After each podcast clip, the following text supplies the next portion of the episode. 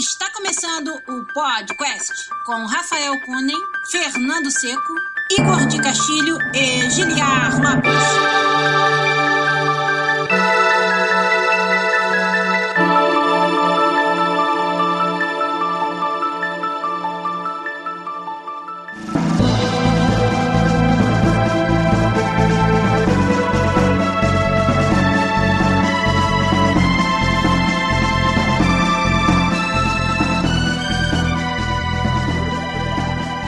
Podcast na área, galera!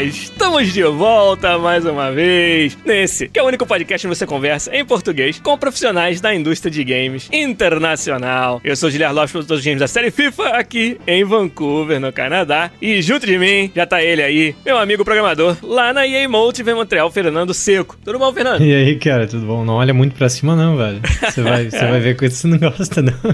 É, desse ângulo aqui não tá favorecendo, né? E já tá com a gente também, meu amigo artista de games lá na Bethesda Game Studio em Montreal, Igor de Castilho. E aí, Igor? Fala, pessoal, beleza? Beleza, desde quinta-feira com seu bigodão, né, estiloso, É, só... tô- Desde quinta-feira não, desde não cortei, né? Não, não tenho cortado nada, porque não bebê nascer, pra... Quando ele não vier, eu não Ainda não estamos esperando esse bebê chegar, então. Se eu aparecesse careca na semana que vem, você já sabe que nasceu. Então, chegando aí no domingão, né? Mais um podcast pra vocês, hoje um pouquinho mais tarde, por um motivo especial. O meu time lá na Inglaterra, o Manchester City, estava jogando a final da Copa da Liga Inglesa. Campeões, 3 a 0 em cima do Arsenal de Fernando Seco. Não sei se ele tá nem ligado nisso, mas tudo bem. Foi por um motivo nobre que a gente atrasou um pouquinho. Mas já estamos, rapaz, aqui ao vivo no nosso canal, youtube.com.br podcastbr. Você que não sabe disso ainda, a gente grava agora os podcasts ao vivo. A gente teve até um e-mail de um ouvinte patrono nosso, preocupado, né? Pô, será que vocês vão abandonar a mídia podcast e ficar só no YouTube? Não, cara, não temos nenhum plano disso acontecer, pelo contrário. A galera que ouve no formato podcast ainda é a ampla maioria do nosso público, mas a gente tá gostando muito dessa experiência de fazer o podcast aqui ao vivo com vocês e a galera do chat participa com perguntas, com comentários, é sempre muito legal participar com eles aqui e tá enriquecendo nosso conteúdo. E ainda ninguém foi demitido por falar merda ao vivo, então tá tranquilo. Ah, não sei, né? Você vê que o Rafa não tem aparecido. O que, o que será que aconteceu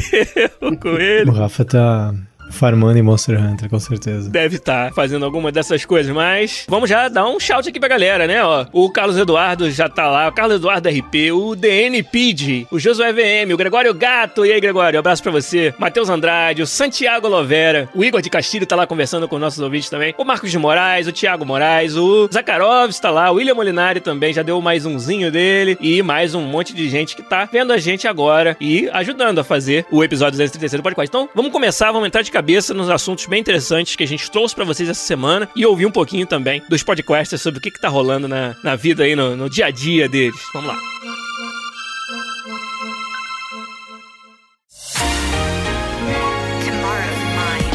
Você, futuro papai Igor de Castilho. Na fila aí, pra ser pai. É, rapaz, eu imagino que você. O seu dia a dia deve estar girando em torno da preparação pra chegada do, do garotão. Mas no que dá tempo de fazer, o que, que você tem pra contar pra gente aí que você tem aprontar? Faz um tempo que eu não apareço, né? Porque tá tão terminando de fazer algumas coisinhas aí, então tá complicado de participar. Mas nesse tempo aí, eu tenho jogado Bayonetta. Legal. Saiu a coletânea, né? De, do 1 e o 2 pra Switch. Meio que é o pre- com o preço de um jogo, tu compra os dois. Daí eu acabei comprando os dois pra jogar. Que é um jogo que, que há muito tempo eu queria jogar, mas eu nunca tive a plataforma legal pra isso, sabe? Quando saiu o 2 pra Wii U, eu quase comprei um Wii U por causa pra jogar esse jogo. E agora que saiu pra Switch, perfeito, sabe? Eu sempre tive um problema com Bayonetta, porque eu gosto do combate, do, movimento e tal, mas eu sempre fiquei preocupado com aquela parte, tipo, putz, mas é muita exploração, sabe? É muito de graça visual da personagem e tal, muita apelação. Só que daí eu fui pegando a opinião de desenvolvedoras, e a opinião delas é do tipo que é, é meio dividida, assim, sabe? Elas acham um pouco apelão, mas existe um empowering ali, né? Que é um, um fator de a mulher ter o condomínio, sabe? Sobre a baioneta. Que eu, não- eu, como não conhecia o produto, eu ficava assim, pô, mas como que será que, que desenvolve isso, né? E jogando o jogo, você sente isso bem claro, assim, sabe? Tipo, o jogo tem essa, essa exploração questionável de imagem, assim, mas ele muito rápido você percebe que, cara, a mulher não é, tipo, um objeto, assim, ela é a força por trás do jogo, assim, sabe? Tipo, a fuga cômica é um cara, sabe? É um homem. Aham. Todo vilão é meio que masculino, assim, sabe? As mulheres são fodas fodas, assim. As mulheres são fodas pra caralho, assim, sabe? A baioneta em si, ela faz tudo para ser muito fácil, assim, sabe? Você pode estar tá morrendo com jogando e tal, mas as cutscenes dela, ela tá sob, sempre sob controle da situação, assim, sabe? Ela nunca tá passando apuro, assim, sabe? É bem impressionante a forma com que eles tiveram cuidado de lidar com isso, assim, sabe? Não cuidado, mas parece ser muito natural na forma com que eles narram isso. E eu consigo entender pra uma mulher jogar o jogo da baioneta e não ver a parte ruim, e muito pelo contrário, achar, pô, que massa, uma personagem feminina de verdade, sabe? E ter coisas como, por exemplo,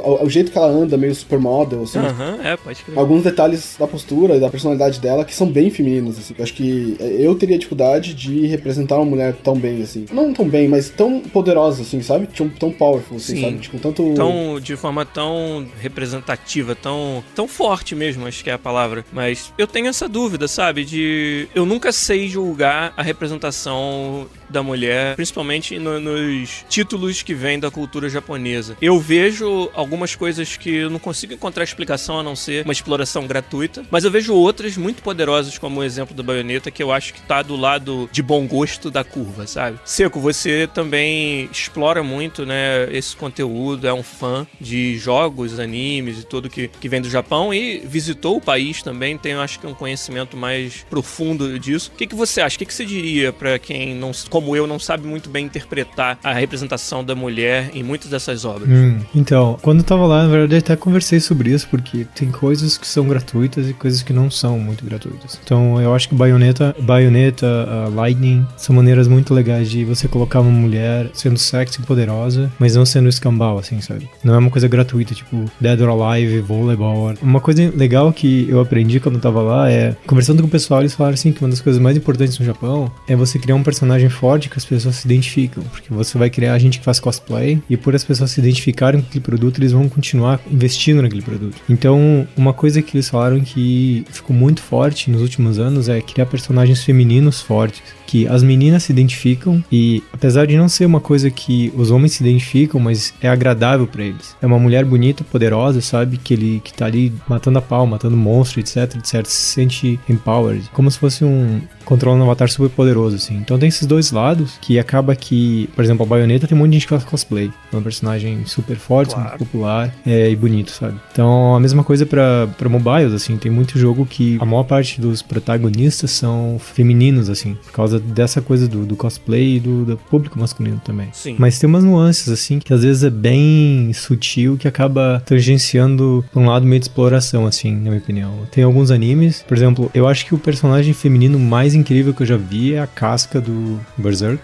Tem um episódio assim que ela, no meio do combate, ela é muito forte como guerreira, só que ela não consegue lutar direito. E ninguém tá entendendo o que tá acontecendo com ela. Aí de repente, o Guts vem e salva ela, e mas ela tá desmaiada. E quando ele começa a cuidar dela, ele percebe que ela tá menstruada, sabe? E ela tava sem energia pra lutar, mesmo assim ela tava lutando. Depois ele cuida dela e ela volta, batalha mesmo cara e ela fala assim: agora eu estou num dia melhor, sabe? Ela é muito incrível, assim. é- Eu acho que é a mesma coisa que eu vejo na baioneta, assim, apesar de ela ser toda sexy, bonitinha, não sei o que, não sei o que, eu acho que ela é kick-ass, assim, sabe? E ela trola todos os homens e todo o tempo, assim, sabe? Ela sabe que é de propósito. Exato. Tem um cara que é forte. Tem uma cena onde tem um cara que é um fortão, né? Que é aquele cara que dá o- as armas pra ela. Que ele dá uma engrossada com ela, assim, sabe? Do tipo, ah, não sei o que. E ela, tipo, cara, ela, é- ela faz o que. Eu não sei como é que é em português isso, mas é emasculating, que é tirar a masculinidade da pessoa, assim, sabe? Sim. Ela dá um reply pra ele que bota, tipo, ele no lugar, sabe? Dizendo, tipo, não, pera, Entendi. tu dá as armas, quem manda aqui sou eu, sabe? Tipo. É, é, isso. Uma vez- a arma você pode me dar, mas depois que ela tá comigo, eu sei usar, sabe? Então você fica na sua, sabe? E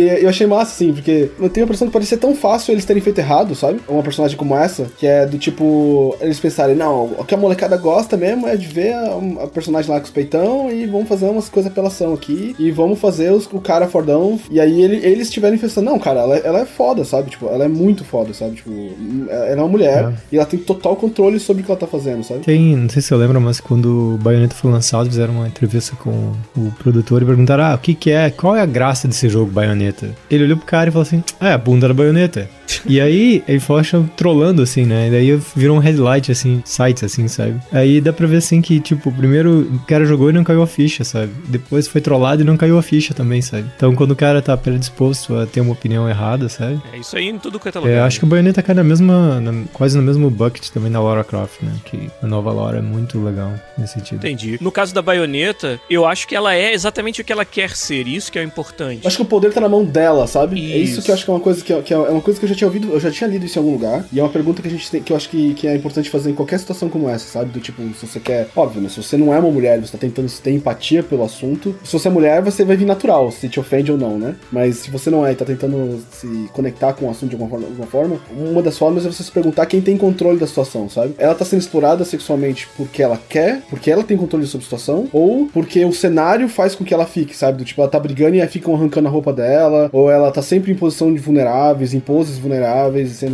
explorada, ou ela faz isso com uma situação de poder onde ela subjuga todo mundo, sabe? Acho que a baioneta ela é tão extremamente overpowered, assim, sabe? Com o cenário dela, ela é tão acima do nível de dificuldade que tá todo o resto dos demônios dos homens, assim, que ela, ela pode se dar o luxo de ser oversexualizada, sabe? Tipo, ela pode se dar o luxo de dizer que ela tem um controle sobre a sua própria sexualidade, assim, sabe? Um outro personagem que eu poderia comparar seria a Widowmaker, assim, sabe? No, no Overwatch. Do tipo, a Blizzard tem tentado tomar cuidado de fazer vários espectros de personagens e pessoas, inclusive abordando mulheres que são bonitas e mulheres que têm problemas de autoestima, assim, né? Não somente são feias, mas que são Sim. problemas de autoestima. Então a gordinha e a, e a coisa. E a Widowmaker é a, é a personagem clássica de videogame, sabe? Ela é bonitona, perna comprida, usa um colã e ela tem essa sexualidade explorada, a flor da pele dela, assim. Mas ela é uma Widowmaker, sabe? Ela usa essa sexualidade pra atrair e confundir o inimigo, assim, sabe? Então faz sentido. É uma viúva negra. Ela é uma viúva negra, sabe? Enquanto o personagem, por exemplo, tem no mesmo jogo uma Mei, sabe? Onde ela é frágil e ela é mais delicada, mas ao mesmo tempo ela também, ela não é explorada, sabe? Tipo, dessa forma. Então ela tem uma personalidade mais normal, digamos assim, sabe? É bem interessante quando você, por exemplo, uma Mei com aquela personalidade dela, já mostrando os decotão e uma saia curta, ia ser mais complicado, sabe? Porque aí você tá tirando o poder dela, sabe? Ela é uma personagem frágil e você tá tirando a opção dela de ela não se expor, sabe? Agora que você falou disso, tem um, tem um momento no Nier Automata que tem dois personagens femininos muito, muito fortes, né? Na verdade são três ou quatro, mas assim, dois principais, a Atsubi e a na A2. A coisa mais louca que tem é que você tem uma opção chamada Self-Destruct, que você... Ela começa a gritar na tela, você vê que ela tá em muita dor, e a única razão que você tá fazendo aquilo, você causa uma amp em área que mata todo mundo, mas ao mesmo tempo você destrói toda a roupa dela, e ela fica, tipo, só tipo de calcinha, assim, sabe? E quando você faz aquilo, é meio que você tortura ela para botar ela num estado que ela não se sente à vontade, assim, mas é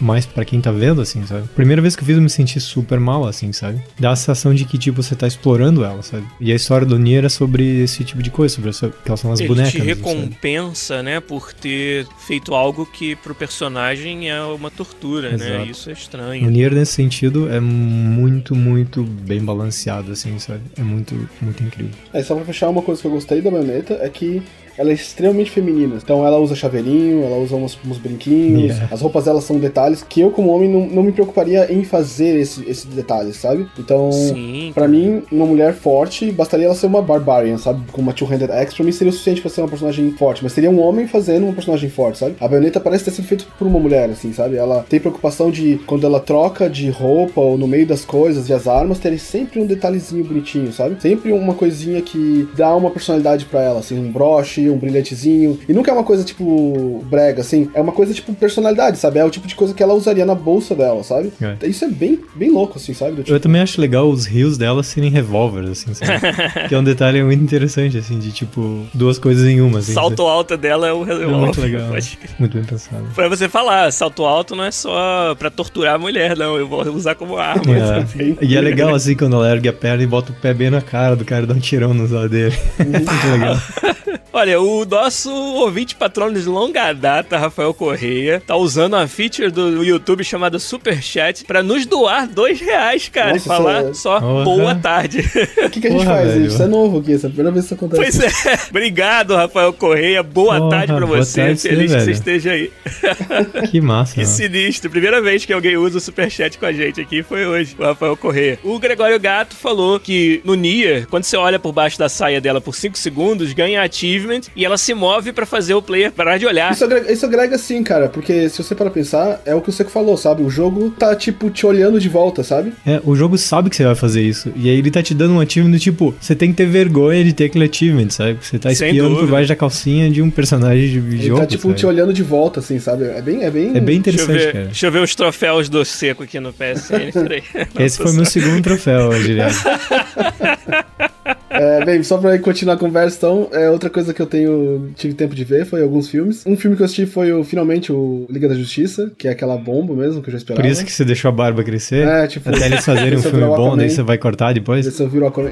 Ele quer fazer cosplay do Aquaman, é tanto que ele gostou do personagem, rapaz. É, aquela bomba, né, cara? Eu acho que a Warner não entendeu o que é fazer filme de herói ainda, sabe? Eles olham e pensam, cara, é uma vaca que a gente precisa arrancar dinheiro disso de algum jeito, sabe? A gente É tem esses vaca. personagens aqui e vamos fazer, cara. É impressionante, assim, sabe? Eu, tipo, ontem fui assistir o Pantera Negra. Black Panther? E Pantera Negra, assim, cara, eu fui pro filme pensando, tipo, eu vi, eu vi muito review antes, não review, eu vi muito comentário antes, né? Tem um- uma polêmica até em volta desse filme, que é, você não pode não gostar de, de Pantera Negra, sabe? Porque se você não gostar, você é racista, assim, sabe? Não existe... Tá nesse nível a discussão sobre o quão esse filme é importante ou É, não, é. sobre, sobre o, o que que ele é, sabe? E eu fui pro filme pensando, pô, não é possível que eles vão trazer esse assunto, sabe, no filme. Tipo, eu entendo, mas eu não consigo eles- imaginar eles trazerem esse assunto pra um filme e isso fazer o filme ser bom, sabe? E eles conseguiram. Você vai pro filme, o filme não, se, não, não foge da discussão, sabe? Em nenhum momento. Traz várias camadas pra essa discussão de racismo e de, de herança de, de maus tratos eh, e do que, que aconteceu nesses todos esses anos, assim, sabe? Ele não foge do assunto, ele aborda de, de frente, assim, sabe? E eu saí do filme pensando, cara, que foda que a gente tem a opção pra um menino que é negro se vestir no Halloween de super-herói, sabe? E não ser do tipo uma coisa B, sabe? Uma coisa tipo. Aham. Ah, ele vai. É, é aquele personagem que fica no fundo que aparece de vez em quando, sabe? Não é o Cyborg. Não é o Token Black, né, que a gente Puta, fala. esse Cyborg é muito triste. Não é o Cyborg, sabe? Que é um personagem, tipo.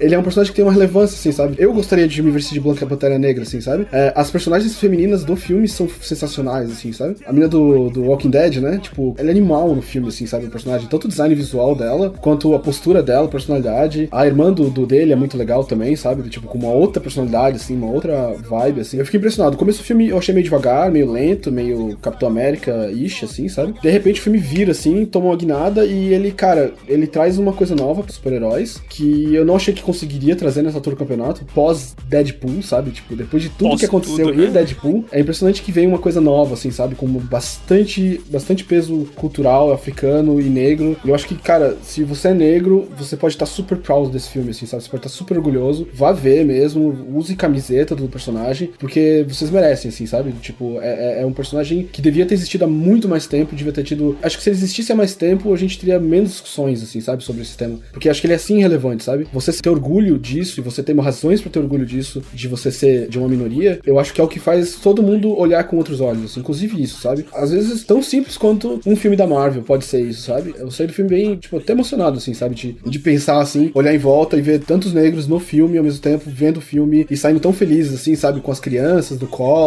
e todo mundo conversando, e todo mundo participando dessa, disso, assim, se sentindo orgulhoso. Imagina a assim, importância pra essas crianças, cara, de ser exposto a isso nessa idade. E a gente sabe que muito do que a gente experimenta quando é jovem acaba nos marcando pra sempre, né? Olha que importante isso aí. Tô louco pra ver o Pantera Negra. Ainda só não tive foi tempo mesmo. E até tô evitando ler discussão sobre, porque eu queria poder, igual você falou, ter uma impressão pura do filme como filme, sabe? E se a gente quiser depois entrar no, no assunto do que o filme representa, beleza. Mas eu queria poder assistir o filme e dizer, o filme bom é ruim, eu gostei ou não gostei, independente disso. Tô procurando ficar longe dessa, dessa discussão até eu conseguir pelo menos ver e criar uma, uma opinião própria. É, Mas- eu não vou comentar mais sobre o filme pra não entrar. Tem algumas coisas que eu, que eu, que eu discordo da, da construção de narrativa de algumas partes, mas justifica completamente de uma outra forma. Então, cara, sabe, tipo, um filme quase perfeito, assim, de, de herói, assim. sabe? Legal, cara. merece um Oscar, provavelmente, como as pessoas estão falando, mas definitivamente merece ser celebrado, assim. Legal. Você imagina o filme da Marvel ganhar um Oscar?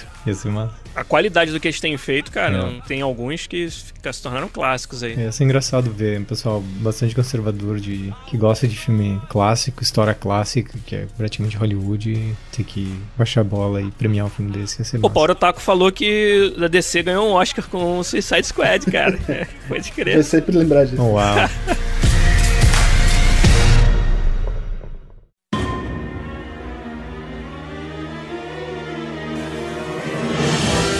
vamos lá, Fernando Seco, sua vez. Corujão do podcast. Diga pra gente o que você tem feito aí.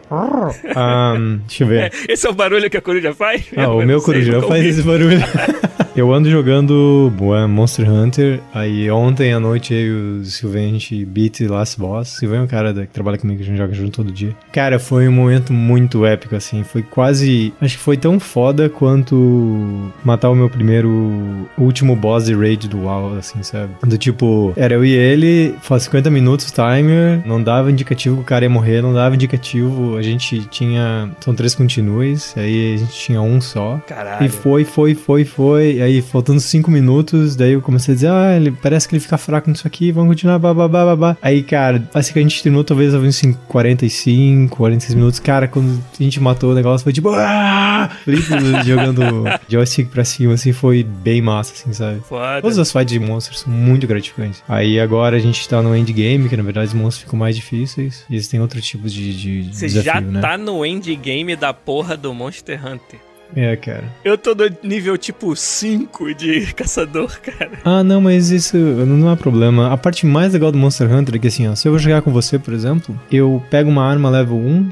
a gente vai estar dando o mesmo dano, sabe? Entendi. Entendeu? Então é muito fácil você jogar com os amigos e der o scale down muito rápido e não Entendi. spoiler. O nível é mais pra destravar quests, né? Exato. E equipamento e upgrade de armadura, etc, sabe? Então, por exemplo, Entendi. se eu quiser jogar com você, eu só preciso equipar uma armadura tosca, eu posso ser HR, tipo, 300, e a gente fica no mesmo nível imediatamente, que isso eu achei uma coisa muito legal. Totalmente baseado no equipamento. Você joga com alguém, você consegue dar a mesma experiência do primeiro dia, assim, sabe? Ser ou nada e tal. É bem legal isso, sabe? Bem, bem, bem Entendi. massa. O, o Alex Zani Canduço quer saber quantas horas você tá jogando Monster Hunter já. Muitas.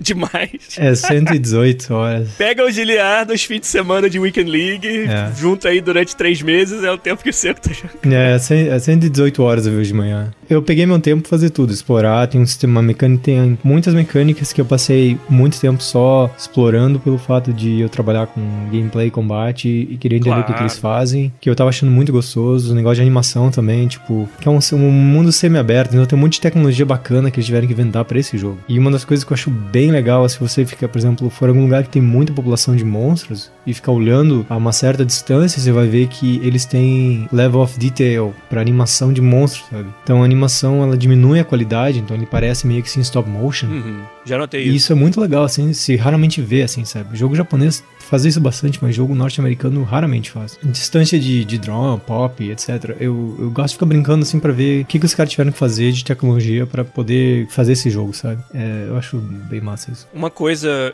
que eu gostei muito em termos de mecânica do Monster Hunter e que já tinha nos outros também, mas que acho que é legal chamar a atenção. É, você acabou de falar da experiência fantástica que você teve nessa quest, né? Não ter uma barra de vida do monstro, pra mim, é uma feature fantástica do jogo, porque você tem que, pelo comportamento do monstro, descobrir que estado de saúde, vamos dizer, ele está a cada momento. Isso é muito interessante pra deixar mais envolvente, mais imersiva a caça ao monstro. Então, cara, você vê que o monstro perdeu um pedaço do rabo, tá mancando de uma perna. Esses são os indicativos de que ele tá mal. Tem um monstro que você quebra as costas do monstro, sabe? Ele, ele fica todo torto, sabe? E você vai descobrindo isso só visualmente. A maioria dos jogos não tem coragem de fazer uma coisa desse tipo sem te dar um feedback visual muito claro na forma de indicadores, né? Na forma de barrinhas, né? Ou númerozinhos. Eu acho que a falta disso é uma feature do jogo, sabe? É muito interessante isso. E você vê o dano que você dá? Você tem a opção de ligar e botar o dano que você dá. Sim, mas você não sabe quanto de vida o bicho tem, ou É, quanto não, de vida é, aquela é, parte que eu do bicho perguntar tem. se você tem uma referência de se você tá melhorando, sabe? Se os seus danos estão Então, ficando não, mais fortes. Tem, tem feedback de que tá fazendo efeito, isso tem. Tem feedback visual também de que tá fazendo efeito, porque tem alguns monstros, por exemplo, que eles têm carapaças, armaduras, ou tem um que segura uma, uma pedra e se você bater de frente, ele vai defender com a pedra, sabe? E aí você ouve né, o som te, te, dá, te dá um feedback. Minha pergunta era mais tipo, porque jogando WoW e outros jogos desse, desse tipo que tem barrinha, o bom da barrinha é que ajuda você a medir a progressão do poder do teu personagem,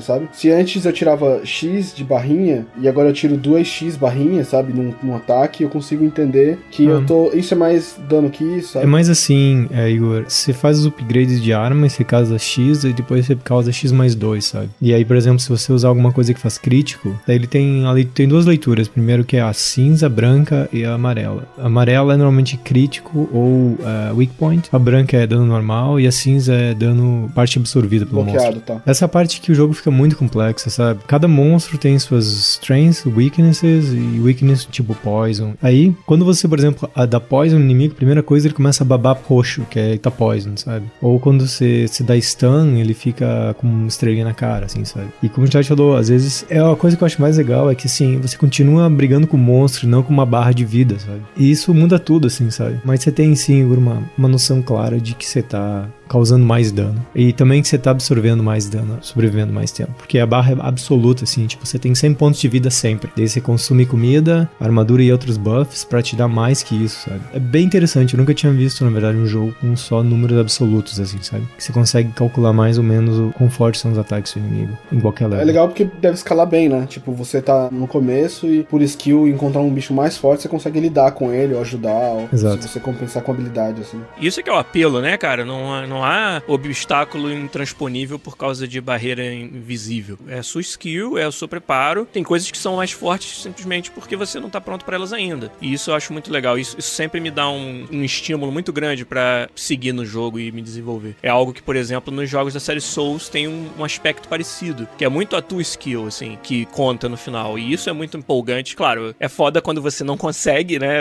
Não sente que tá, que tá progredindo, mas quando você consegue é uma das sensações mais únicas que tem nos jogos. Uma outra pergunta que eu ia fazer é, eu vi muita gente criticando que tem um timer, parece, né? Que tem um tempo máximo, parece, pra... 50 caçar um minutos, é, 50 minutos, em geral. Ou algumas quests até 15 a 10 minutos. É. Às vezes eles aumentam a dificuldade da quest fazendo o tempo ser mais E curto. pra vocês, isso tem sido um problema, o timer, ou, ou deixa o jogo interessante? É, é, é risk e reward, né? Então, por exemplo, hoje de manhã eu tava fazendo uma quest e era 15 minutos matar o cara. É porque assim, os eventos todos são as que você tem que fazer, são sempre 50 minutos. Mas tem um monte de coisa opcional que é, varia o tempo. Você tem sempre três continues, mas tem umas quests que assim, ó, você tem um continue só e é 15 minutos ou, ou uma hora, sei lá, tem umas coisas assim, é 50 minutos, perdão. Aí, todas elas, quando diminui o tempo, o reward é maior, sabe? Sempre tem um, um- um reward envolvido que você tem que fazer 15 minutos, é o mínimo que eu achei, mas em compensação, se você capturar o monstro, matar o monstro, você ganha uma caralhada de bônus a mais, entendeu? Mas em geral é só nas opcionais, não nas obrigatórias. Algum momento atrapalhou a experiência de vocês, esse tempo? Não, eu acho que ontem nessa, nesse boss battle, nós achávamos que a gente tava causando muito pouco dano, sabe? E foi a primeira vez que 50 minutos pareceram muito pouco. Mas é porque a gente realmente não tava com o DPS que precisava pra aquela fight, assim, sabe? É, eu, eu, no geral não gosto muito de limite de tempo em quests, em jogos, mas no Monster Hunter poucas vezes eu sequer prestei atenção. Até agora, mas eu joguei pouco também. Mas eu, eu vejo muito assim que muitos dos bichos eles têm estratégias evasivas. Eles tomam um pouco de dano, saem correndo ou saem voando. E esse limite de tempo faz com que você tenha que quase que resolver um puzzle que é como que eu vou segurar esse bicho no lugar, sabe? Ou É. colocar armadilhas, organizar o grupo pra quando o bicho tentar sair fora, alguém poder segurar ele, dar um dano. E isso vira um puzzle interessante, porque se você deixar ele fugir toda hora, talvez você fique sem tempo suficiente pra caçar. E tem a questão do dano também. Um dos motivos que eu mudei de arma, e eu nem contei essa história direito, né? Mas eu comecei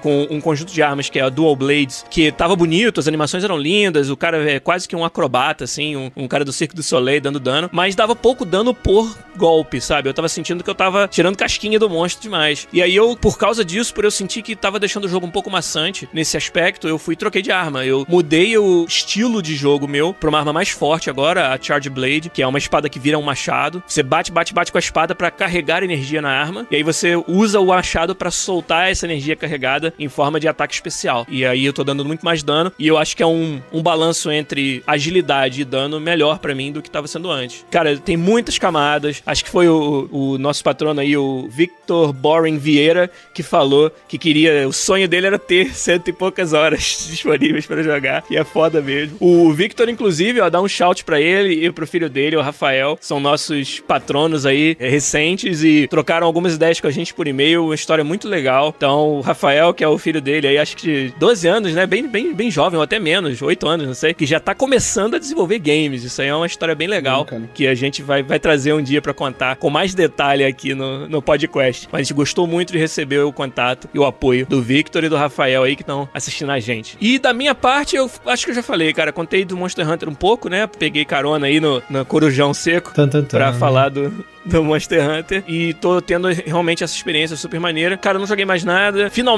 comecei a assistir um seriado que o Igor sempre falou. Acho que o Seco e o Rafa também, que é o Black Mirror. Mas eu comecei do primeiro. Comecei lá na, no seriado original, feito no, na Inglaterra. Assisti três episódios. Dá para entender qual é o apelo que tem. Mas é. É diferente. Foda, cara, tem que estar tá preparado. Tem que estar tá num estado mental próprio para ver. Não vou falar mais nada, vou deixar as pessoas experimentarem por si, porque o fato de vocês terem falado muito pouco do que realmente é, tá fazendo ser melhor a minha experiência. Então, vou deixar cada um experimentar por si, mas tá sendo bem interessante.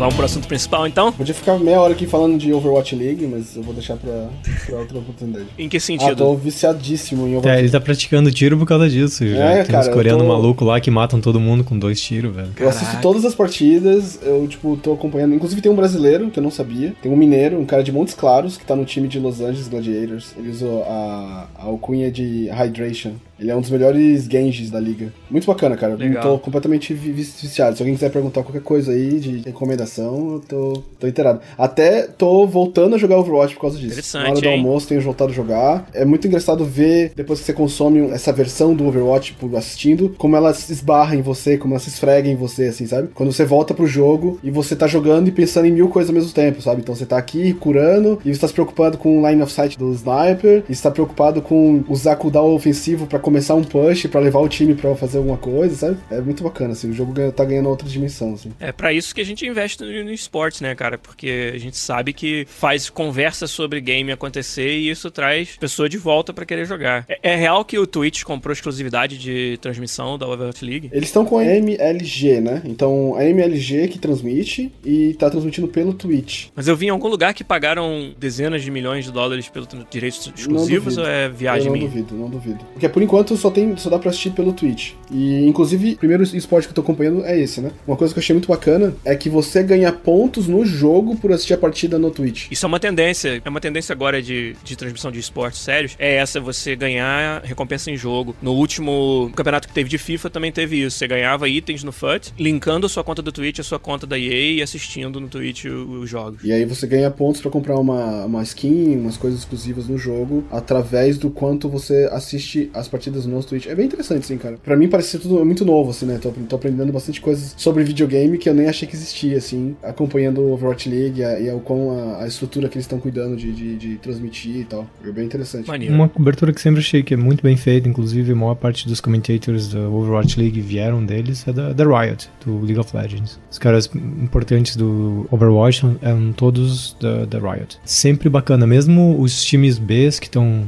crescendo, eles têm uma cobertura um pouco menor, assim, mas parece. Mas é boa, assim, você vê que eles dão uma atenção pros caras a querem subir pra primeira liga. É um nível bem bacana, assim, sabe? Eu sugiro, assim, só você dar uma olhada se você gostou, só pra você ter uma ideia, assim, de qualidade de broadcasting pra game, assim, que é outra coisa, inclusive setup de stage, apresentação dos times, é bem incrível.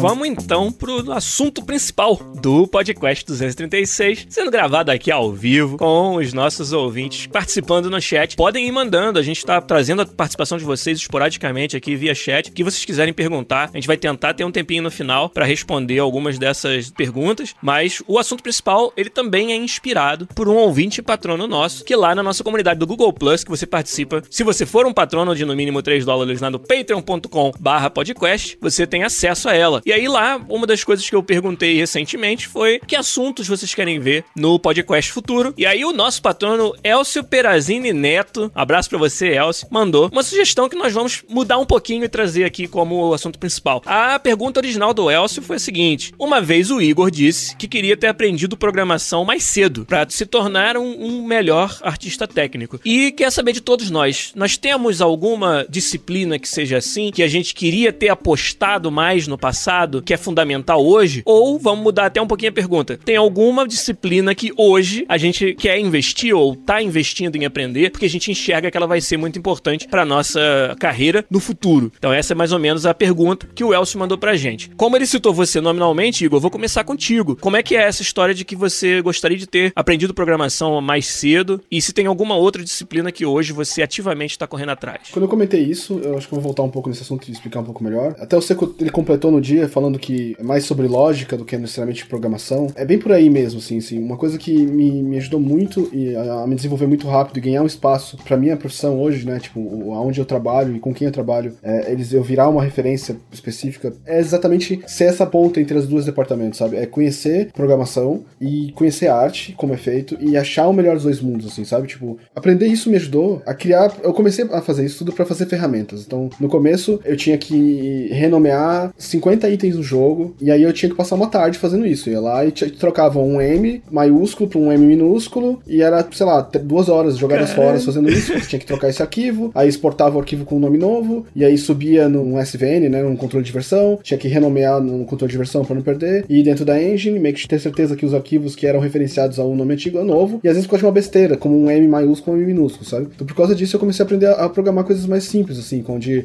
Eu... Pra automatizar esse tipo de tarefa. Então eu ia aprendi a fazer um script que só ia e mudava as coisas no nome de uma vez só, sabe? Com um botão. E aí eu tentava fazer ficar um pouco mais sofisticado, então botava mais opções nesse tipo de ferramenta. Fazia exportação, aí nessa hora eu aprendi a fazer exportação automática, então eu não exportava mais usando e salvar como e não, eu já aprendi a fazer uma ferramentazinha para mim que eu, eu guardava a informação de onde eu queria salvar aquele, aquele negócio e eu sempre salvava no mesmo lugar. Então, se eu abrisse aquele arquivo de novo, tivesse que exportar ele, ele já exportava pro lugar certo, sabe? Então, e aí vai indo, assim, isso foi me, foi me guiando a aprender mais sobre esse um departamento que era o departamento vizinho, que era o programa de programação, sabe? Aprendendo a fazer esses scripts, eu comecei a entender como o código é montado, sabe? O que que faz um jogo, o que é a diferença de um jogo e um, e um programa de, de computador, sabe? Aonde entra os eventos, sabe? O que que é um loop de jogo, sabe? Aonde que eu entro os eventos que fazem triggers de um jogo? Por que que é tão importante no jogo uma coisa que num, num software é diferente, sabe? Por que é tão mais difícil no jogo algumas coisas do que num software? Como que o programador pensa na hora de implementar as coisas? Então, quando eu falo para ele, ah, eu queria botar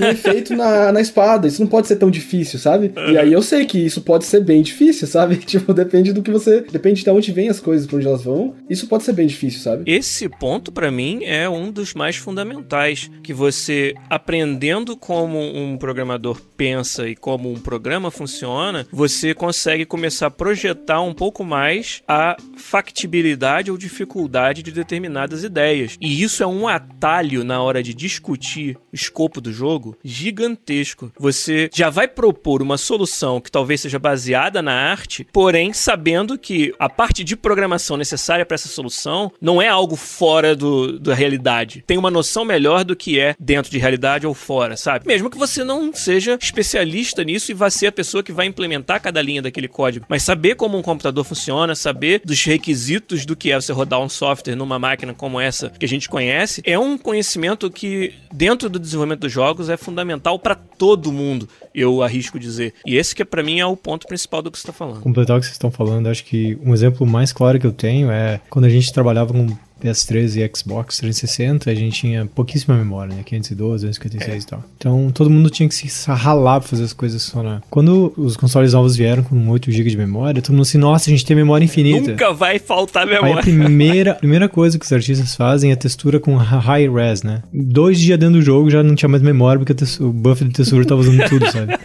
8 GB, o cara olha, ah, minha textura tem 1 GB, sabe? E daí bota a textura no personagem. Ah, a textura da arma, sei lá, tanto, sabe? Meia hora depois, out of memory, sabe? É bem o que o Igor tá falando, assim, é falta de, de entender eh, os componentes e as partes e como elas funcionam junto. Foi bacana isso tudo, assim, tipo, dessa experiência, que o contrário começou a acontecer depois, sabe? Que é do tipo, a arte pedir uma coisa, o programador falar, putz, isso não tem como fazer, sabe? É muito difícil. E eu falar, não, não, pera, eu acho que eu sei o que você tá imaginando. Você tá imaginando isso, né? Que legal. Você tá imaginando que a gente tá pedindo isso, mas não, a gente não tá pedindo isso. É só isso. É isso aqui é o suficiente pra resolver todos os nossos problemas, sabe? E o cara falar, mas você tem certeza que só isso que você precisa pra resolver isso? Não é. Só me dá isso que a gente, eu consigo entregar para eles, para eles, né, a arte, tudo que a gente precisa para entregar essa feature. E aí funcionar, sabe? Ser, ser o que é, porque essa expertise, esse conhecimento me foi muito útil. É o que tá mais me empurrando mais rápido hoje em dia, sabe? Que é onde eu sei que eu, eu, eu noto onde eu ganho mais espaço na minha carreira é ter tido esse conhecimento, acesso a esse conhecimento. Queria eu ter tido esse conhecimento antes, assim, sabe? Para poder ter contribuído mais nos projetos da onde eu vim, sabe? Sabe lá onde eu teria, eu estaria hoje, se eu soubesse antes disso, sabe? E isso me leva ao que eu quero aprender no futuro, sabe? A gente pode falar cada um de um pouco, assim, eu já vou fazer a minha parte final, que é uhum. eu quero chegar no ponto de, eu acho que a arte, a produção de arte para jogos está indo para uma das vertentes de desenvolvimento de arte para jogos é procedural, sabe? É conteúdo procedural. E conteúdo procedural é construção, é construção de lógica para algo visual, sabe? Eu vejo como é limitado a visão de muita gente sobre esse assunto quando eu falo isso, porque a maioria delas pensam, ah, mas coisas aleatórias não vão gerar coisas bonitas. Mas não é isso, sabe? Ou ao mesmo tempo do tipo outra pessoa dizendo, ah, mas coisas aleatórias você vai fazer qualquer coisa, isso é muito massa. E também não é bem isso, sabe? Você quer tirar o melhor dos dois mundos, você quer o poder do procedural pra jogar na mão do artista e, e ele aplicar significado naquilo, sabe? Você quer que ele gaste mais tempo construindo cenas com significado do que fazendo cadeira e, e mesa, sabe? É. Então, é, se você pensar com filme, não um paralelo com filme, um diretor de filme, um, um, diretor de arte de filme, ele não fica lá dizendo, eu quero essa cadeira da IKEA, eu quero essa mesa, aí ele vai lá e pinta a mesa, e aí ele vai e bota tantas pés na mesa. Não, ele vai e constrói a cena, dizendo, eu quero que tenha tons quentes aqui, eu quero que essa cena seja fechada no, nesse ângulo, eu quero que esse quadro mostre o quão isolado o personagem está do resto do mundo, eu quero que o personagem, o player se sinta desconectado com o universo que tá em volta dele, quero, sabe, é essa parte de construção de arte que eu acho que jogos tendem, e já, já alguns já conseguem fazer isso, mas tende a ir mais e mais, e a produção de arte, direção de arte, para chegar nisso, tem que ser mais fácil fazer arte, tem que ser mais flexível, e acho que o procedural tá diretamente conectado com isso, sabe? Você dizer para um diretor que ele vai lá, joga na mão dele e ele consegue montar uma construção visual do, de como que vai ser um level, ou uma sequência, ou um combate, ou uma arena, ou para trazer essa, essas ferramentas de, de, narrativa visual que ele precisa, sabe? É, isso que você tá falando é muito legal. Eu, eu, tive um toque com o pessoal da Insomnia que um tempo atrás e eles estavam explicando como é que eles geraram as coisas para Sunset Overdrive. E o cara explicando, ó, eu faço a linha aqui, daí a gente tá usando o Dini, e nessa linha aqui ele vai gerar a escadaria, sabe? Aí a escada pode ter degraus quebrados, assim, mais, mais sujo, não sei o que. Daí, a cada quatro prédios, a gente diz assim, bom, quando tiver um espaço entre prédios, tem que ter uma lixeira. Então, toda lixeira tem que ter certo tipo de sujeira, assim, sabe? E se tiver a escadaria perto de lixeira, vai ter que ter lixo na, na escada, sabe? E aí você aperta um botão e gera. Daí ele assim, é muito hum, massa. isso aqui, isso aqui não ficou muito bom, vamos mudar um pouquinho os parâmetros, então. Ah, quando tiver perto da escada, não pode ter lixo na escada, mas tem que ter do lado da escada. Esse tipo de coisa, assim, sabe? Daí o que acontece? Leva design vai se concentrar na coisa boa do level design, que é ah, como é que, como é que o cara vai navegar no poste, assim, sabe? Que o poste vai ser, pode ser colocado proceduralmente também, mas aí como é que vai ser a negociação nos postes, sabe? Como é que vai ser, o que vai ter nos postes, assim, sabe? É bem interessante, assim, o quanto que eles fizeram de procedural para tirar essa coisa maçante de você ter que ter talvez um artista técnico só botando poste e, lixo, e aí você faz uma ferramenta fazer isso enquanto todo mundo se concentra no meat do game, sabe? E vale falar também que essa preocupação do Igor tá muito antenada com a realidade da indústria, não porque a gente queira ou ache bonito ou procedural seja o sabor de sorvete da vez, mas é porque a gente enxerga a indústria indo numa direção onde a quantidade de conteúdo com qualidade e unicidade que você precisa gerar, ela explode o tamanho de um time de artistas que você teria que ter para gerar tudo isso na mão. Né? Não é o que a gente não queira. É claro que, é como o Igor falou, parte é realmente a gente querer que o cara aplique a expertise dele, como o exemplo do diretor de arte, naquilo que importa mais. Ele converse com o produto numa linguagem que não é a linguagem do qual é a textura dessa cadeira, mas sim qual é o mood, qual é o sentimento que eu quero passar. Então, uma parte é isso. Mas para procedural, nesse caso, se torna uma ferramenta para você conseguir atingir isso na escala e na expectativa que um jogador de um game AAA hoje em dia tem, que é uma escala que é de tamanho absurdo. E quando a gente andar mais uma geração de console para frente aí, a gente vai ter ainda mais, né, o requerimento de nível de detalhe e de quantidade de conteúdo absurdo, gigantesco.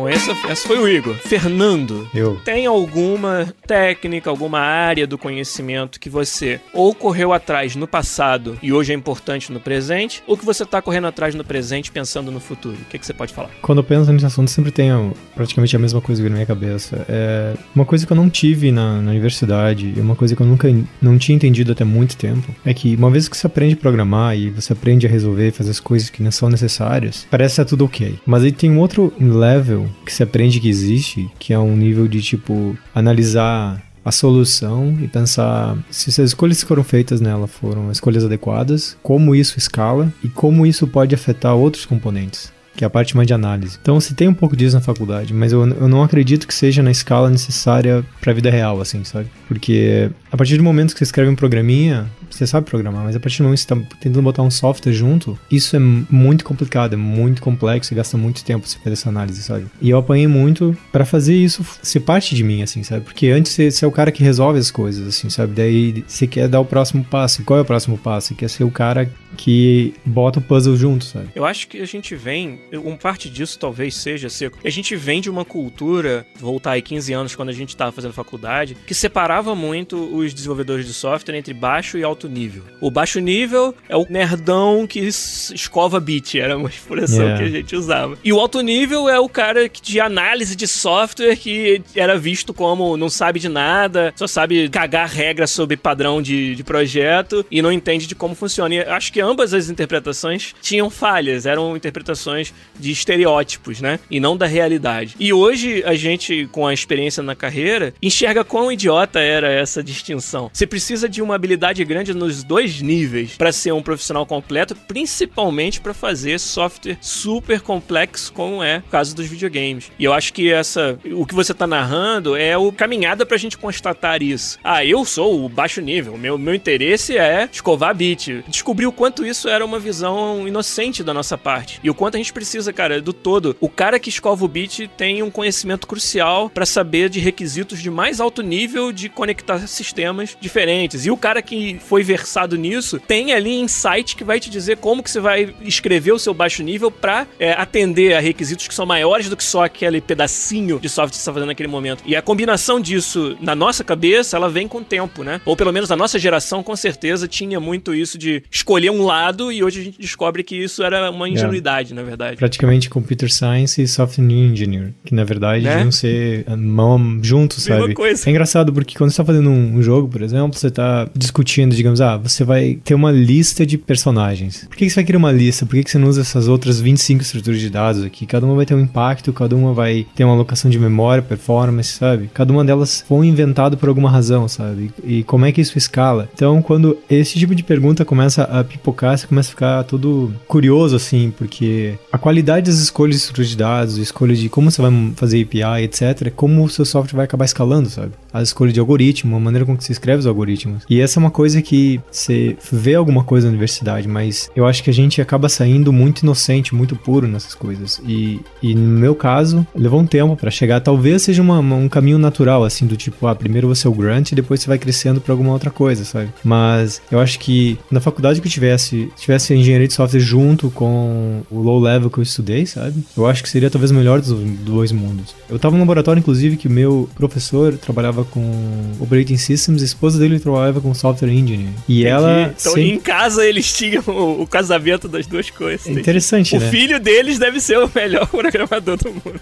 É, Mas é interessante que são, às vezes a gente separa pra simplificar, ou às vezes até mesmo pra criar alguma coisa mais didática, na verdade a gente tá só prejudicando o pessoal, sabe? Então essa, essa seria uma coisa que eu realmente gostaria de ter, de ter tido mais, as duas, a Software Engineering e Computer Science juntos, sabe? Num curso só, e tipo, vendo como uma afeta a outra, assim, sabe? Dia a dia, tentar fazer, fazer todo mundo que estuda, que trabalha no projeto, cada um escreve um pedaço de um so- do, do software e todo mundo tenta botar junto, assim, sabe? Como se fosse uma, o trabalho do time junto, sabe? Eu acho que isso ia, ia fazer a maturidade de todo mundo ser muito maior e vai todo mundo estar muito mais preparado e as discussões iam ser muito melhores, sabe? Esse é um exercício interessante. Colocar cada um pra fazer um pedaço, te sair um pouco da zona de conforto, né? Isso. Isso, isso é algo que não faz o suficiente na, na universidade, eu também acho. Passei por uma experiência bem parecida, bem legal. Bem legal de saber dessa caminhada, né? E talvez seja uma coisa natural, ou talvez seja diferente na, nas gerações mais jovens de programadores que estão sendo formados agora, não sei. Eu, eu não sei, porque conversando com o pessoal que. os interns, eles já têm isso, por exemplo, que vem de Waterloo aqui em Toronto. Mas também você tá falando de uma das melhores faculdades de, de computação do mundo, né? Que é Waterloo. Certo, mas é um bom exemplo. Então, se eles fizeram, todo mundo é capaz de fazer, certo? Entendi. Porque eles têm essa coisa de não só fazer as pessoas fazerem bastante internship, eles também têm essa coisa de juntar computer science, software engineering, tudo junto, assim, sabe? Então, o processo de, de conversar com o Júnior, você vê que ele já tá muito mais maduro no dia 1 do que alguém que sai de um curso técnico ou de um curso ó, só de software engineering ou só de computer science, sabe? Isso, e mesmo os cursos de computer science software engineering aqui de Montreal serem mais fortes, o profissional acaba sendo muito mais completo, sabe? É bem interessante.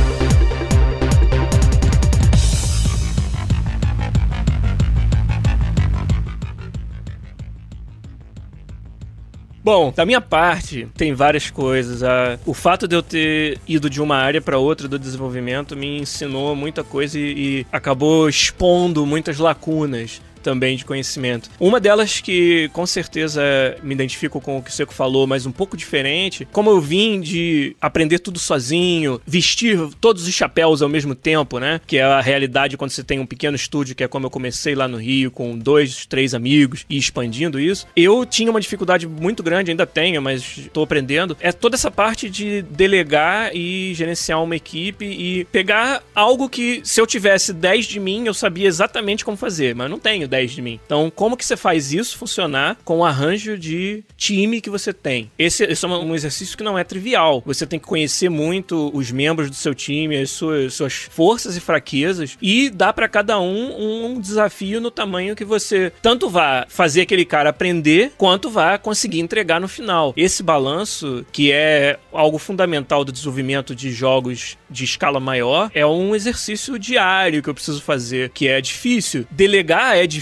quando você vem de uma escola onde você faz tudo sozinho, sabe? E eu sempre, nos reviews de performance que a gente sempre faz todo ano aqui na EA, é, nos primeiros anos que eu comecei a trabalhar como produtor, deixei de ser programador, era uma constante. Era dizendo, é, o Giliar tem uma performance excelente quando é uma tarefa que ele consegue fazer sozinho, mas já não tem uma performance tão boa quando ele tem que passar isso para outros e fazer mais o papel de quem verifica do que necessariamente de quem vai fazer o trabalho, né? E eu venho aprendendo isso meio que as duras penas, mas que é importantíssimo para minha carreira aqui. E é algo que se eu tivesse estudado melhor e tentado fazer de uma forma melhor antes, eu acho que teria até acelerado mais minha, meu desenvolvimento profissional hoje aqui. Mas, Girard, como é que você estuda uma coisa que tem a ver com pessoas ambiente, que tudo isso muda. Tipo, não tem como você estudar. Cada time que você vai participar vai ser diferente essa mecânica, sabe? Não tem como você estudar isso. O que você teria que talvez aprender é como você organiza e delega as coisas. Essa parte você seria capaz de talvez ter uma faculdade de administração ou management, mas É, mas é difícil estudar isso em faculdade, né, cara? É, não, a segunda parte, tipo, a parte de conhecer time, entender weakness, strengths, isso aí é com experiência mesmo, mas a outra parte eu acho que a gente tem muita, todo mundo que estuda coisa técnica tem esse mesmo problema, na minha opinião, é que é como você faz um breakdown e aprende a delegar, sabe? Isso é muito difícil, sabe? Talvez mais exercícios em grupo, onde você é obrigado a fazer isso, sabe? E você precisa trabalhar. Mas aí acontece, você vai treinar um de cinco a ser o gestor, sabe? Sei lá, sabe? Ah, a não sei que você obrigue, tipo, ah, tem um grupo do começo ao final do semestre e toda semana um cara vai ser o manager, sabe? E vai fazer coisa diferente, assim, sabe? Porque eu sei exatamente o que você tá falando, assim, cara. É muito difícil. Tu olha e fala assim, cara, eu sei como fazer essa porcaria, assim, sabe? Me dá meia hora que eu faço, sabe? Exato, mas, Mas você tem que- Você não tem. Você tem que explicar. é, tem- e aí o cara te entrega um negócio que você olha e fala, puta, se eu tivesse meia hora, fazia 10 vezes melhor, É sabe? difícil lidar com isso pra caralho, cara. É opinião diferente, é backgrounds diferentes. Essa parte eu acho que só tendo muito exercício em grupo, que nem o Igor falou, sabe? Mas a parte eu acho que de, de breakdown, que tipo, tem um monte de produtor que vem da área de, de administração mesmo, os producers. E eles entendem muito bem como fazer breakdown de tasks e se isolar e dizer assim, assim: Isso é seu, me diga quanto tempo leva e você me entrega. Se não levar esse tempo, a gente vai conversar de novo. Então, eles, eu acho que é uma coisa bem legal que a gente não aprende, que é o pessoal se desliga das tarefas e aprende a confiar e olha só pros números, né? Tipo, você me falou que levava 5, por que, que levou 7? Ah, então da próxima vez que se fizer alguma coisa parecida, você não pode dizer que leva 5. Você pode dizer que leva 6, mas é um exercício bem interessante. É uma ciência por si só, assim, é uma das coisas que eu vim menos preparado, sabe? Hum. Pra, pra usar aqui, aí eu sinto falta disso realmente. Você você teve alguma coisa de administração na sua vida?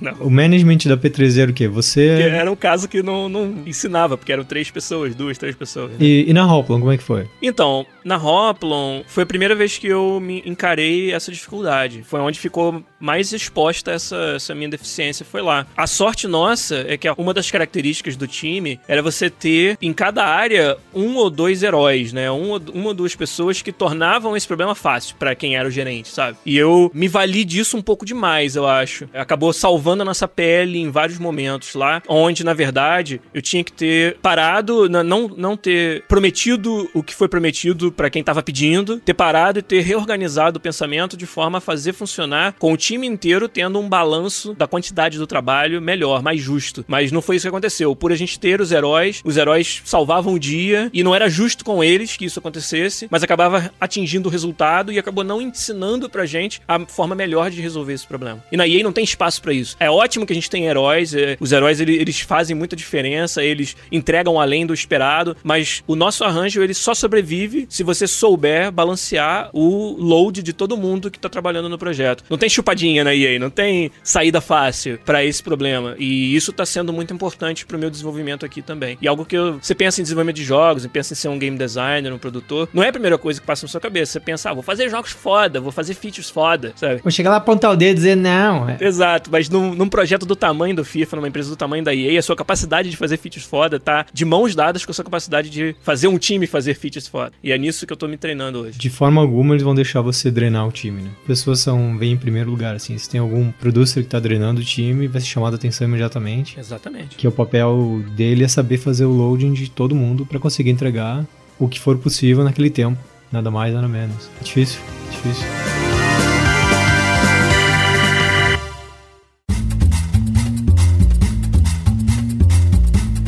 Se a gente chegou na parte de pergunta, a gente só tem uma pergunta hoje. Pam, pam, Manda aí então, qual é a pergunta que a gente tem hoje? O Victor Boren Vieira mandou a pergunta seguinte: As desenvolvedoras já estão utilizando esses dados como Big Data para trabalhar esse público? Olha, rapaz. Qual, qual dado, qual Big Data? Ele mandou essa pergunta mais pra trás e eu acho que tava dentro de um contexto de. Acho que o Guilherme tava falando alguma coisa. Devia ser quando a gente tava falando de Overwatch League e de assistir E de esportes. Twitter, talvez? e de Twitch, etc. Eu acho que privacidade de dados é um assunto delicado. E quando você fala de uma atividade que é o entretenimento, como jogos, é sempre, é sempre difícil você fazer qualquer trabalho em cima de dados sem estar invadindo a privacidade das pessoas. É difícil falar sobre isso, ainda mais estando numa empresa como a EA. Complicado, né? É complicado. Eu posso garantir. Deixa não, eu mas- chamar meu advogado aqui. primeiro. eu posso, não, eu posso garantir que a privacidade dos dados está na nossa cabeça o tempo todo. Quando, digamos que um produtor como eu queira muito saber algo sobre a base de jogadores. Quantos por cento dos meus jogadores são do sexo feminino, se identificam como mulher? Ou coisas mais de jogo mesmo. Quantos por cento dos meus jogadores usam a câmera X pra jogar, sabe? Todos esse, esses inquiries, né, todos esses pedidos para informação, eles são analisados por um time de, de proteção desses dados, que eles são os donos dessa informação. Por acaso é o mesmo time que cuida da segurança dos jogos também. Então, a gente sabe que toda vez que precisa de uma informação desse tipo, tem que mandar para esse time e vai demorar para ter um retorno e o retorno talvez não seja do jeito que a gente espera, justamente para dar uma uma segurança pro nosso usuário de que a gente não tá usando os dados dele de forma evil, né, de forma ruim. E você vive numa, numa época em que você basta fazer uma busca para todos os canais possíveis fazerem propaganda em cima daquilo que você buscou, né? Tô falando de Facebook, tô falando de Google, né? Isso é uma parada complicada, cara. É uma coisa que eu ia falar que uma coisa que tá muito forte hoje em dia é data science, em geral, assim. E é uma área que tá crescendo pra caramba, inclusive incluindo AI, né? É, Machine Learning. Machine learning, Machine learning, learning é, área. de máquina em cima então, dos dados. É. Existem uma caralhada de gente estudando e, e, se aprofundando nessa área que envolve conhecer o cliente, não como, como massa, mas como indivíduo e, e em grupos, assim, sabe? Então, existem algumas formas de fazer isso e as informações não, às vezes não são tão expostas como você acha. Por exemplo, se você faz um jogo de celular, a Apple não te dá a informação do usuário ou não te dá a informação do que o usuário tem instalado no, no celular dele, por motivos de segurança óbvios. Então, existe uma área que está tentando descobrir, entender quem é o consumidor de forma muito mais precisa do que só, ah, ele é um jovem homem de mais ou menos 23 anos. Ele é muito mais hoje em dia do tipo, esse é um cara que vive nessa região, que joga nesse horário com pessoas mais ou menos assim, e ele tem esse tipo de comportamento dentro do jogo. É, essa evolução de data science é que tá, tá, tá ficando mais impressionante, assim. Tem evoluído bastante, assim. Eu não sei muito, acho que nenhum de nós aqui é realmente muito expert nessa área para poder falar. De fato. O, o, o quão complexo é esse departamento, que tem ganhado bastante importância, assim. Mas eu acho que uma outra coisa que é importante falar é que muitas pessoas têm a tendência de interpretar as coisas só pro, pro lado da exploração, do exploitation, né? Mas data science é um negócio importante e eu acho que para um game design é uma ferramenta que vai se tornar cada vez mais fundamental para a gente fazer jogos melhores, para a gente entender pontos de fricção, para a gente entender o que interessa para o nosso usuário mais do que outra coisa, né? E, e oferecer mais disso para o usuário. Então, não só como uma forma, óbvio, de vender mais jogos, de fazer o cara jogar por mais tempo, mas se ele tá jogando por mais tempo e se divertindo mais por causa de insights que a gente teve do que interessa para ele e entregou mais disso, é uma situação onde todo mundo ganha, não é verdade? Então, eu acho que data science tem, é, é, tem o potencial de ser uma ferramenta importante. Hoje, se eu disser no dia a dia do que eu faço como designer do FIFA, não é algo que eu tenho à minha disposição assim facilmente, porque tanto a infraestrutura para isso quanto a questão da segurança e da privacidade ainda nos, nos limitam bastante e acho que devem limitar mesmo até que a gente descubra uma forma legal, uma forma a preservar essa privacidade, mas ainda assim conseguir usar como ferramenta. Eu concordo. Tava numa discussão bem massa, assim, concordo com o que vocês estão falando, e isso caixa bem, que a gente tava falando sobre Monster Hunter e um animador lá da, da Mold tava falando, ah, as animações são toscas de alguns lugares, de alguns momentos. Não são de alta qualidade. Tem talvez dois ou três blends, é tipo bem low quality animation. Eu falei, não, é verdade. Mas você já jogou o jogo? Ele falou, não, eu fiquei vendo vídeo no YouTube. Eu falei, ah, legal. Então agora, se você jogar, você vai perceber que 1% do tempo você tá vendo animação, 90% do tempo você tá vendo boss fight, sabe? Você tá olhando pro boss e onde é que eu tô comparado com o boss, assim. Você não tá vendo o pé mexer, você não tá vendo a mão mexendo, sabe? E isso faz toda a diferença aqui. Se você tivesse essa informação, você poderia dizer pro pessoal, olha só, galera, isso é a parte mais importante que a gente tem que concentrar. Ninguém vai ficar olhando se a tua mão tá mexendo bem certinho quanto escala, se o pé tá mexendo pra esquerda, pra direita quanto você escala, sabe? Aqui tá tendo foco do jogador e é aqui que tem que ser o nosso recurso, sabe? Aqui que a gente tem que investir. Eu acho que, como o Joy falou, isso poderia trazer. Essa informação poderia trazer coisas pra indústria que gera jogo melhor, sabe? Isso seria bem importante. Um ponto importantíssimo que o Zakharov trouxe aí no chat, que eu queria falar um pouco também sobre. Ele vê o Netflix, por exemplo, onde, né, nas palavras do, do Zakharov, as séries estão sendo criadas praticamente baseadas em algoritmos. Ou seja, usar data science, usar insights sobre os dados para trazer, para decidir que conteúdo fazer. Perfeito. É, a tendência das pessoas é gostar de horror com comic relief. Então vamos fazer três, quatro séries de horror com comic relief para dar um exemplo, né? Agora, o contraponto que eu daria para isso, e isso tem tudo a ver com para onde design de jogos está indo, eu vou até usar uma referência, vou deixar no, na descrição um artigo genial, já faz alguns anos, que um designer brasileiro, um dos mais brilhantes que a gente tem, que é o Jefferson Valadares, escreveu sobre isso, no caso naquela época na indústria mobile, mas acho que aplica para tudo, que é se dados indicadores de performance substituem a ingenuidade do game designer, a criatividade. E o Jefferson fala ali no artigo, e eu concordo muito com isso,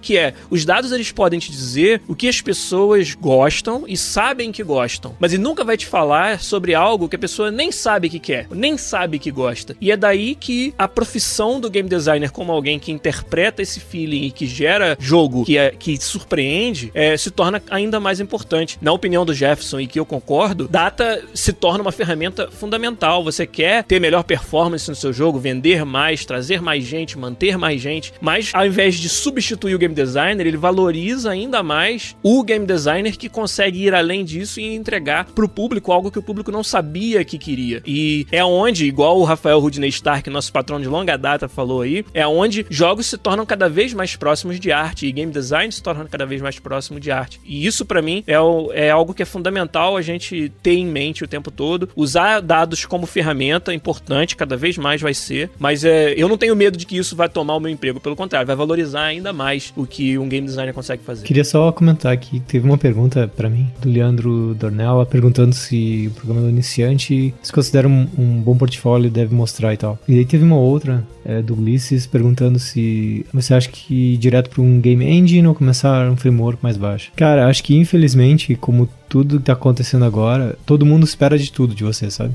É. Então, isso é bem difícil. Então, eu diria assim que é importante entender todos os fundamentos, assim, sabe? Entender, tipo, estrutura de dados, input, output, network, entender o básico, se é DirectX e como você renderiza alguma coisa, sabe? Como é que se carrega recursos e tal. E depois focar nas coisas que existem que o pessoal mais usa, que isso vai te dar um emprego, sabe? Mas se você saber usar um Unreal, mas se você não souber usar um STD Vector, eu acho que você não vai conseguir ir muito pra frente, assim, sabe? No primeiro momento em que o Unreal não estiver oferecendo algo que você precisa, você não souber como fazer uma extensão disso, é. Então, é, um contra-exemplo é quando a gente começou a olhar Unreal e essas coisas que faz muitos anos atrás, era só C, assim, ou um script, mas você tinha que escrever um monte de coisa, assim, sabe? Então, o que você quer esperado de você é que soubesse fundamentos, assim, sabe? Agora que você tem Unity e Unreal, eu acho que, por exemplo, se você quiser ser um cara preparado para long term, você tem que saber bem as duas coisas. Se você quiser conseguir esse primeiro emprego, eu acho que sabendo bem usar o Unreal, sabendo bem usar o Unity, já é um passo fundamental. Mas aí o próximo passo é você se aprofundar, assim, sabe? Porque no geral ele falou, a partir do momento que não tem alguma coisa no seu jogo que você tem que fazer, que você vai fazer? Você vai comprar uma biblioteca? O que, você vai fazer? Que você tem que dar aí o próximo passo, assim. Eu acho que comece com o que existe pra você entender como funciona, mas vai se aprofundando, assim, sabe? O que eu sempre sugiro é começar ao contrário, sabe? Aos fundamentais e depois olhar uma relevo. Porque depois você entende o fundamental, você diz, ah, eu sei como isso é feito, é desse jeito, sabe? Não que você precise escrever o seu, mas entender como funciona é fundamental para você estender, para você preencher as lacunas. Se todos os games fossem simplesmente feitos com a biblioteca básica do Unreal, todos eles seriam muito parecidos. É, você... mundo Gears of War. Exato. Pro provavelmente você vai estar numa situação na sua carreira onde você vai precisar desse algo a mais. É, isso aí vai vir com o conhecimento de como funciona por baixo.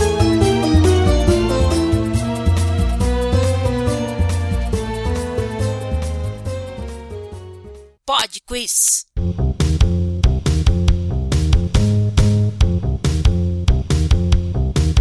Pod Quiz Musical chega aí, feature exclusiva de quem ouve a versão podcast do nosso Podcast 236 aqui. Você que pegou aí no feed, pode brincar com a gente de Pod Quiz Musical, aquela brincadeira onde a gente toca um trechinho de uma música de game e vocês têm uma semana para tentar descobrir de que jogo é. E os vencedores, claro, os 10 primeiros, quando tem muita gente, são lidos aqui os seus nomes e ficam para posteridade. Tem alguns algumas figurinhas fáceis já aí no Pod quiz musical todos esses anos que a gente vem fazendo. Então, esse último até que foi fácil, mas novamente só três ouvintes conseguiram descobrir. Então, o Zabuzeta vai tocar pra gente, por favor, a trilha do Pod Quiz musical da semana passada. Vamos lá.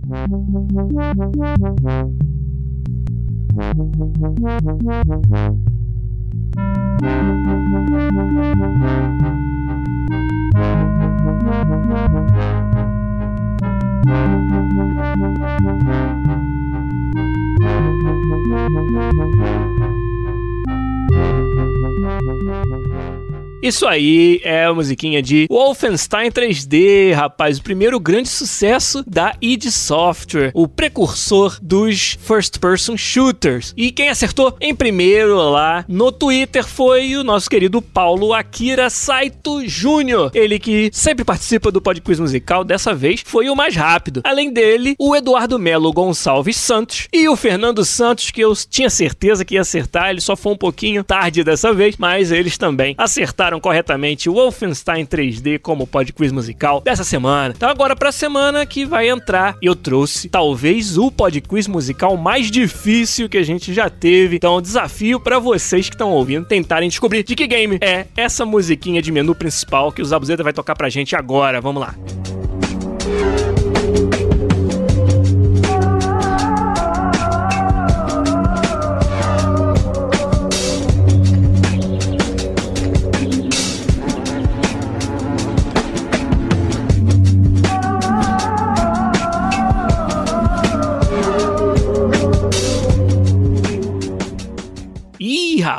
rapaz, tá difícil essa daí. Vamos ver se a comunidade vai conseguir entregar esse podcast musical ou não. Quem acha que sabe, manda lá um tweet no arroba podcastbr no Twitter ou deixa um comentário no podcast.com.br, episódio 236.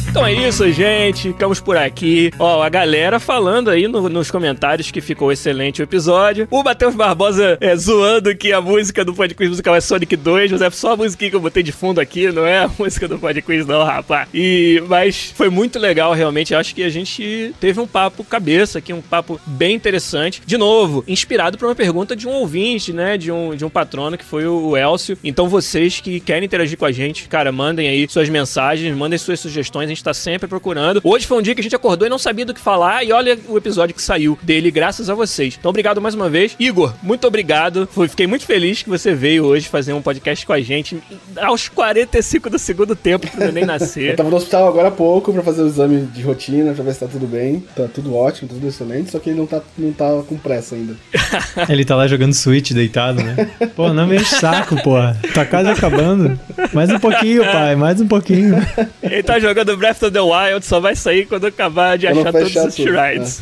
Mas, Eu sou nubaço em tudo isso que você tá passando, nunca tive essa experiência, então só posso te dar boa sorte mesmo e muito sucesso e saúde pra você, pra mamãe pro neném. E você também, Fernando Seco. Sim, senhor. Obrigado pelo tirar o seu domingo aí. É, pois é, o que que tá acontecendo aí, rapaz? Mas valeu, cara, um abraço pra você, obrigado por mais um episódio sensacional. valeu. Eu queria só dizer assim, pessoal, que esse tipo de conversa é que a gente sempre quer ter, assim, sabe? Porque pra isso que a gente inventou o podcast, fico muito feliz, assim, quando todo mundo da galera no chat e a gente consegue contribuir com alguma coisa, na... não só com o que a gente pensa, com o que a gente acha, mas coisa que a gente descobriu no decorrer do tempo, que a gente acha que pode ajudar. Respondendo pergunta live, eu acho que é bem massa isso, sabe? Eu acho que ajuda a gente mesmo. Quando a gente conversa, a gente aprende e evolui, sabe? E tendo opiniões diferentes de vocês ajuda a gente evoluir cada vez mais. É isso aí. A experiência de gravar ao vivo e participar com vocês tem sido fantástica, realmente. A gente só quer continuar enquanto nossos empregos permitirem, né? Tem pergunta também que é foda. Mas tudo bem. Teve alguém lá no começo que perguntou de FIFA Copa do Mundo, quando que vai sair, qual vai ser o formato. E eu vou fechar por aqui sem responder essa pergunta. Mas Guilherme Lopes se despede de vocês também. Um abraço, até quinta-feira com mais uma live de quinta e semana que vem com mais um podcast. Abraço, gente. Tchau.